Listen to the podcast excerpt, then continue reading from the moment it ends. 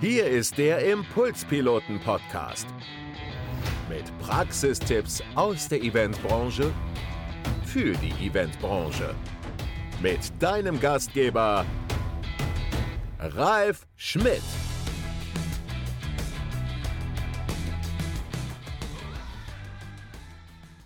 Herzlich willkommen wieder auf der Impulspiloten Couch. Ich habe heute beim Expertentalk für die Eventbranche eine sehr, sehr, sehr geschätzte Kollegin, die ich schon ewig kenne, obwohl sie noch sehr jung aussieht, Sonja oh. Gründemann. Hallo Sonja.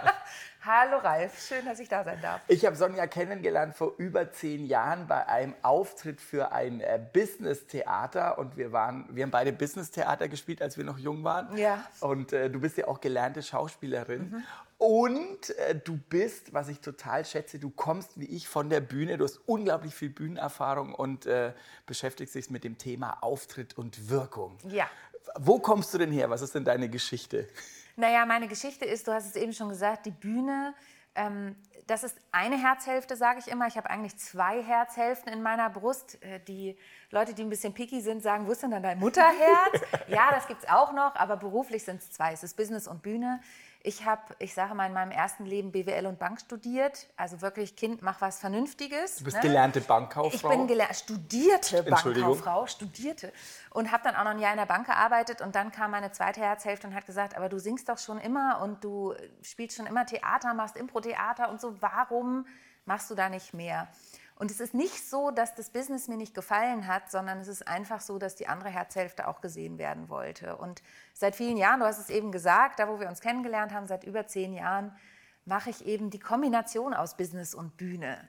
Ich mache Business-Theater nicht mehr so viel, sondern habe meine eigenen Programme und ähm, arbeite viel mit Menschen, die eben auf die Businessbühne gehen. Genau, du lebst ja wirklich diese zwei Welten. Auf ja. der einen Seite ähm, Kabarett, du hast zwei Kabarettprogramme, eins über, über dein, dein Muttersein, ja. du hast Muttersein und eins über deine Weiblichkeit oder dein Frausein. Mhm. Und du bist aber in den letzten Jahren auch sehr aktiv in der German Speaker Association, ja. wo, wo wir beide sind, äh, der Verband der deutschsprachigen Redner und Rednerinnen. Mhm. Ich würde erst mal über, diese, über, deine, über dein Theaterleben ein ja. bisschen mit dir sprechen.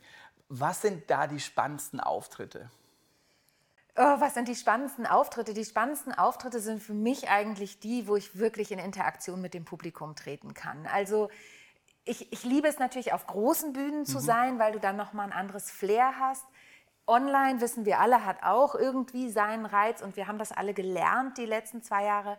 Aber live mit einem Publikum, wo du die Leute auch siehst und die Reaktion der Leute hast und spontan darauf eingehen kannst, ja, also wirklich mal, wenn, wenn ein Zwischenruf ist und mhm. du kannst sagen, ach so, ähm, läuft das bei Ihnen zu Hause auch so? Ich habe das genau gesehen, das Lachen oder so.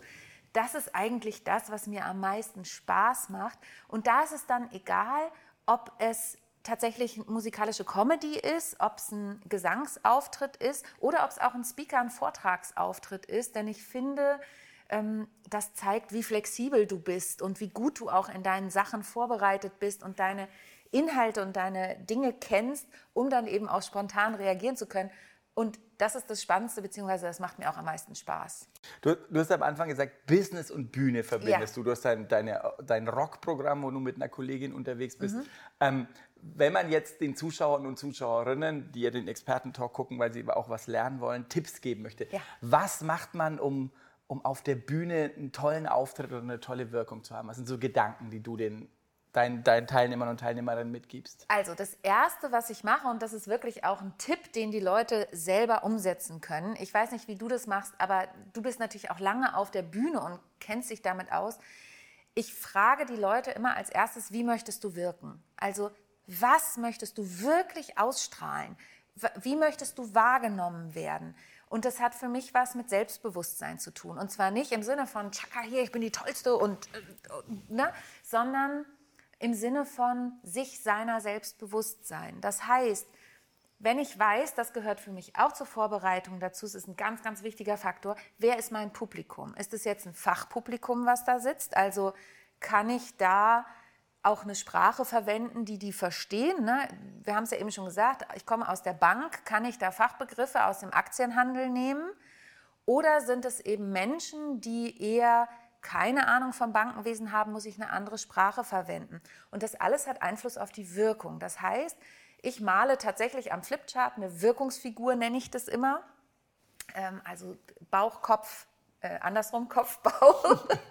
Äh, Arme, Beine, das kann meine Tochter besser als ich. Und dann, wirklich, und dann beschrifte ich das mit den mhm. Leuten und sage, okay, Ralf, wenn du jetzt auf die Bühne gehst, mhm. sagen wir mal, du hältst deinen Spontanitätsvortrag, mhm. wie möchtest du wahrgenommen werden? Das Geile ist, frage ich auch mal den Kunden, ähm, humorvoll und kompetent. Ja, das sind zwei total wichtige Faktoren. Jetzt ist es aber so, humorvoll ist ein sehr dankbarer Begriff. Vielen Dank, dass du mir den gegeben mhm. hast. Denn humorvoll heißt für jeden was anderes. Mhm. Also dein Humor muss nicht mein Humor sein. Mhm. Also gehe ich wirklich noch tiefer mit den Leuten und sage, okay, was bedeutet denn humorvoll für dich? Also ähm, die Leute sollen lachen. Die, so, die, die Leute sollen lachen. Okay. Mhm die sollen lachen, ist schön, aber worüber sollen sie lachen? Sollen sie über deine fachliche Expertise lachen oder sollen sie über dich und deinen Slapstick lachen? Welche Art von Über mich. Humor? Über dich, mhm. Oh, machen wir jetzt hier ein Coaching? ich kriege ein kostenloses Coaching. Ja, ne, also, und dann gehen wir da, das machen wir jetzt nicht weiter, sonst kostet es zu viel Zeit, aber dann gehen wir tatsächlich weiter rein und gucken, okay, und an welchen Punkten könntest du denn lachen? Also, was, was sind denn brauchen wir dafür Gags oder mhm. reicht eine Leichtigkeit oder ähm, also und das ist eben bei jedem Menschen individuell. Deswegen, wenn ich mit den Menschen arbeite, stülpe ich ungern irgendeine Corsage drüber, sondern jeder wirkt anders und jeder möchte auch anders wirken. Und ich arbeite dann auch viel mit Vorbildern. Also wenn dann jemand kommt und sagt, ich möchte gerne wissen, ich möchte den Ralf Schmidt, den finde ich total witzig, ja.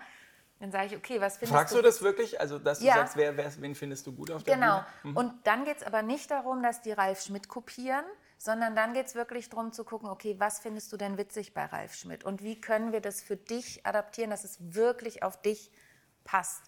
Und das ist total wichtig und effektiv, weil diese Gedanken machen sich die Menschen mhm. nicht, sondern die schreiben ihren Vortrag oder die schreiben ihr Programm mit Glück gucken Sie noch mal, für wen Sie das machen, wenn wir Glück haben. Das gehört für mich aber alles zur Vorbereitung dazu und viele können es nicht mehr hören, aber die Vorbereitung ist einfach das Wichtigste mit allem drumherum. Wenn man jetzt, äh, du kommst ja wirklich klassisch von der Bühne, ja. Äh, du hast ja verbindest ja wirklich beide Welten, Business und Bühne mit, mit, deiner, mit deinem diplomierte Bankkaufer oder studiert hast du es ja genannt. Diplomiert ist es Diplomiert, auch. okay. Ja, ja, ähm, was ist das, was man von der Bühne am wichtigsten fürs Business lernen kann, deiner Meinung nach? Ich meine, du bist, du hast dein Rockprogramm, da seid ihr, glaube ich, ihr seid, du bist weniger tätowiert, aber deine Partnerin ist, ist relativ, mega tätowiert. da seid ihr beide so, so ja. Frauen, die, ihr macht mit Gitarre coole Coversongs ja. in, in, in, in, rauchigen Kneipen, sage ich jetzt mal. Ja, oder? ja, mittlerweile weniger, aber wir haben viel. Also besonders Esther, meine Duopartnerin, die hat den Kiez rauf und runter gespielt. Die war die Frau auf dem Kiez. Was ist da das Wichtigste als die, ich formuliere es jetzt mal so, als die Frauen vom Kiez, was man fürs Business lernen kann, wenn ich jetzt klassischer Gesell Geschäftsführer bin oder Geschäftsführerin? Was gibst du denen mit? Also zum einen Gelassenheit. Okay.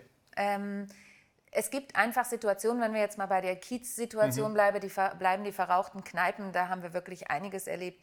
Ähm, ist es wirklich die Gelassenheit, dass Dinge nicht immer laufen, wie man denkt, dass sie laufen. Und, und da spanne ich nochmal den Bogen zur Vorbereitung. Wenn du dein Zeug kennst, dann bringt dich nicht viel aus der Ruhe. Ähm, mit Lampenfieber umzugehen. Also ich stehe seit über 30 Jahren auf der Bühne ähm, und trotzdem habe ich noch Lampenfieber und das gehört auch dazu. Und dann zu wissen, hey, aber ich kenne meine Sachen und ich weiß, wenn ich auf die Bühne gehe, es gibt mir eher den Adrenalinkick. Und was ich ganz oft gefragt werde, wer, wer eher nicht aus dem musikalischen, sondern aus dem schauspielerischen. Ich kann mich an eine Situation erinnern, ich habe vier Jahre für eine deutsche Bank ähm, als externe Trainerin mhm. gearbeitet mhm. und habe mit denen ein Vertriebskonzept implementiert. Mhm. Und da saß mal ein äh, Klient vor mir und hat gesagt, ja, aber Frau Gründemann, was können Sie mir als Schauspielerin denn beibringen? Und dann habe ich erst mal gesagt, sollen wir mal meinen Lebenslauf angucken und so weiter. Und dann habe ich gesagt, was man wirklich lernen kann von der Bühne ist, dass die Leute nicht interessiert, was bei dir zu Hause los ist. Also, Obwohl du sogar ein Programm hast, was ihr Alltagswahnsinn heißt. Ja, da genau. interessiert sie Da interessiert sie es, aber es interessiert sie in dem Moment nicht, ob du morgens, also ich habe es zum Beispiel gehabt, ich war morgens auf der Beerdigung meines Onkels und habe abends gespielt. Und da darf ich die Beerdigung nicht mit auf die Bühne nehmen. Das hat da nichts zu suchen. Das heißt, ich muss klar in meinen Rollen sein. Mhm. Ob ich als Musikerin da bin, ob ich als Schauspielerin da bin oder ob ich als Vertriebler, Vertrieblerin, Geschäftsführer, Führungskraft, Mitarbeiter. Und das heißt nicht, dass ich einen Teil von mir abschneiden soll, sondern das heißt, dass ich ganz klar sein sollte, okay, und da sind wir wieder bei dieser Wirkung, in welcher Rolle bin ich gerade da und welcher Anteil von mir ist da gerade im Fokus. Also welcher Rolle sitzt du gerade hier? In der Rolle von Sonja. Also das ist, das ist wirklich eine gute Frage. Ich bin wirklich in der Rolle von Sonja da. Für mich ist Authentizität total wichtig. Natürlich gibt es Dinge, die ich ausblende. Ja, also heute war ein ruhiger Morgen mit meiner Tochter, aber das ist nicht immer so, ja, bis wir sie in die Kita bekommen. Das kann schon mal dauern. Aber das ist halt was, das hat in solchen Situationen nichts zu suchen. Da bin ich dann professionell. Mhm. Das ist zum Beispiel ein Punkt, der immer auf meiner Wirkungsfigur draufsteht. Du, du, du möchtest professionell sein? Ich möchte professionell sein und auch wirken. Mhm. Ähm, aber ich möchte trotzdem ich sein. Also authentisch ist leider so ein verbranntes Wort. Mhm. Aber echt, also mein Slogan ist ja auch, perfekt muss nicht sein, echt ist schöner. Weil es für mich immer wichtig ist, dass die echte Person da sitzt. Ich verstell mich eigentlich nie. Also die Leute kriegen immer so ein Ja. Hast du mal einen Klienten oder eine Klientin abgelehnt? Oder einen, einen äh, Kunden oder einen Coachie oder wie man es auch immer nennen möchte? Ja, das kommt immer drauf an. Also wenn ich natürlich im Auftrag von jemandem unterwegs bin und ich bin da in einem Training oder so, dann ist es, ist es was anderes. Aber es äh, ist durchaus so, dass ich gucke auch bei Vortragsanfragen, passt das wirklich mhm. zu mir und passt mein Thema vor mhm. allen Dingen auch dahin. Ähm, und ich habe natürlich jahrelang auch geguckt, dass ich fast jeden Job mitnehme, mhm. der kommt. Aber mittlerweile gucke ich, a, passt das Thema wirklich? Und B, also ich hatte zum Beispiel neulich jemanden, der kam, die kam mit Prüfungsangst. Mhm. Und dann habe ich gesagt, wenn das pathologisch ist, bin das nicht ich, ich bin mhm. keine Therapeutin. Ich kann ihr Tipps für ihren wirkungsvollen Auftritt geben und für den sicheren Auftritt, für den selbstbewussten Auftritt. Und dann, sonst empfehle ich ihr eine Kollegin. Und dann wollte sie aber unbedingt mit ihr arbeiten und hat ihre Steuerberatungsprüfung auch geschafft. Also ne, ich, ich gucke ganz genau, passen wir auch zusammen, weil, ähm, wie gesagt, wenn da ein Unternehmen kommt, kann ich das nicht immer gucken. Aber wenn zum Beispiel jemand einen Vortrag mit mir erarbeiten möchte, dann müssen wir gucken, matchen wir auch. Ne? Okay, also Rocks the Stage ist dein Thema. Ja. Aus deiner Historie ist es total schlüssig für mich. Äh, Gedanke Nummer eins, den ich heute mitgenommen habe, war, kenn dein Publikum. Mhm, Gedank Gedanke Nummer zwei, überleg dir in deiner Figur, wie nennst du die nochmal? Die Wirkungsfigur. In deiner Wirkungsfigur, wie du wirken möchtest. Ja. Also schreib das alles auf. Und das dritte ist, lass das Privatleben zu Hause. Oder wie, nicht ganz. Ja, also das ist gut, dass du es nochmal nachfragst. Also dein Privatleben macht dich natürlich als Person aus, aber gucke immer natürlich in Alltagswahnsinn, nehme ich es überspitzt auch mit rein, aber guck immer, was, du, du kannst nicht mit jedem Kunden sprechen und gleich dein Leben ausbreiten, darum geht es nicht, sondern der Kunde steht im Fokus. Ne? Und und nimm deinen persönlichen Anteil mit rein, aber lass vielleicht den privaten draußen. Vielen, vielen, vielen Dank, liebe Sonja, dass du sehr bei gerne. mir warst. Sonja Grundemann, eine sehr geschätzte Kollegin, rocks the stage äh, mit mir in der GSA. Ihr findet alle Infos über Sonja in den Show Notes und äh, liebe Grüße von der Impulspiloten Couch, euer Ralf. Vielen Dank fürs Zuhören. Das war der Expertentalk der Impulspiloten. Nächsten Monat wieder on Air mit praktischen Tipps von einem neuen Event-Experten. Wenn dir diese Folge gefallen hat, dann hinterlasse uns gerne eine Bewertung oder folge uns auf unserem Impulspiloten Facebook oder Instagram-Account.